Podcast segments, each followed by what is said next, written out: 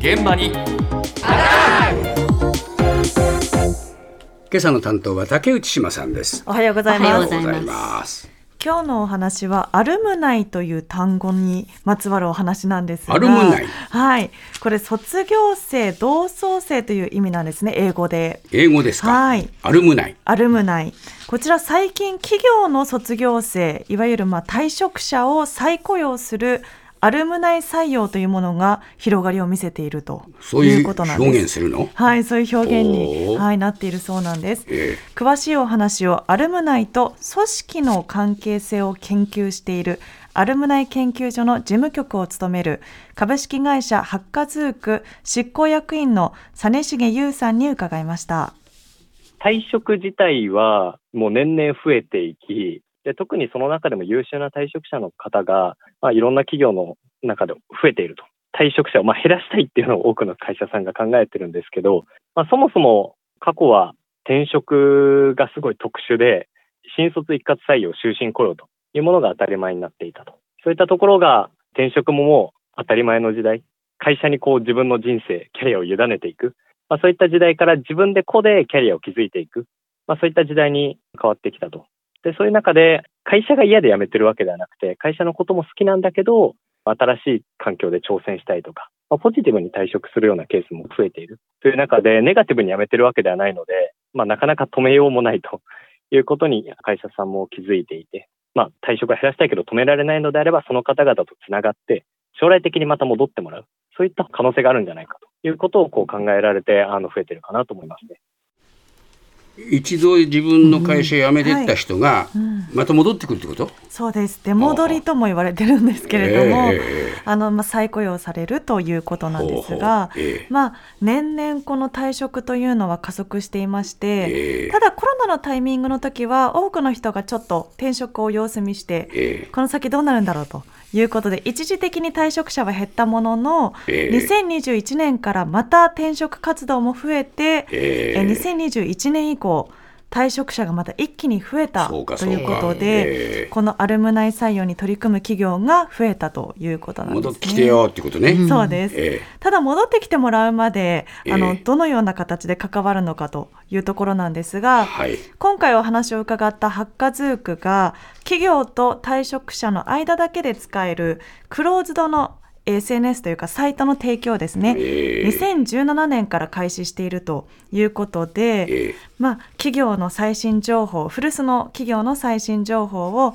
卒業した退職者が見ることができるなど、ええ。まあ、緩い関わりが大事とはい。いうことなんです。ええ。でしかもこのサイト今ではおよそ100社が導入しているとほいうことで、ええ。まあ、このように、えー退職者に注目する、えー企業が多い中ですね。人手不足だもんな。はい。うん。随分と前から注目している企業がありました。コンサルティング会社ベインカンパニー森口健太郎さんのお話です。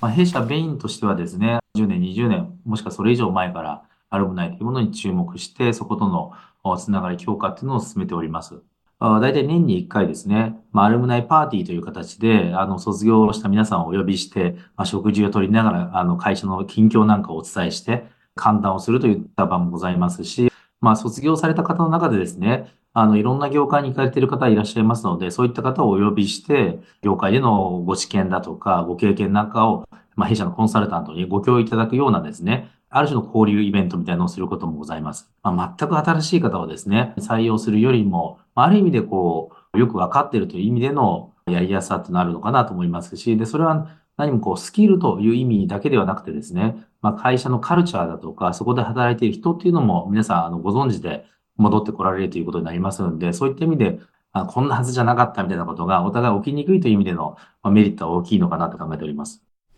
うん。うん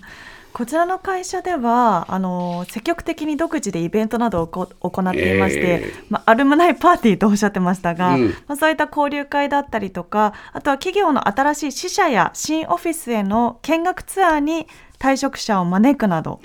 はい、積極的に関わっているということなんです。えでまあ、そういった努力もあってか年に数名程度退職者を再雇用していると。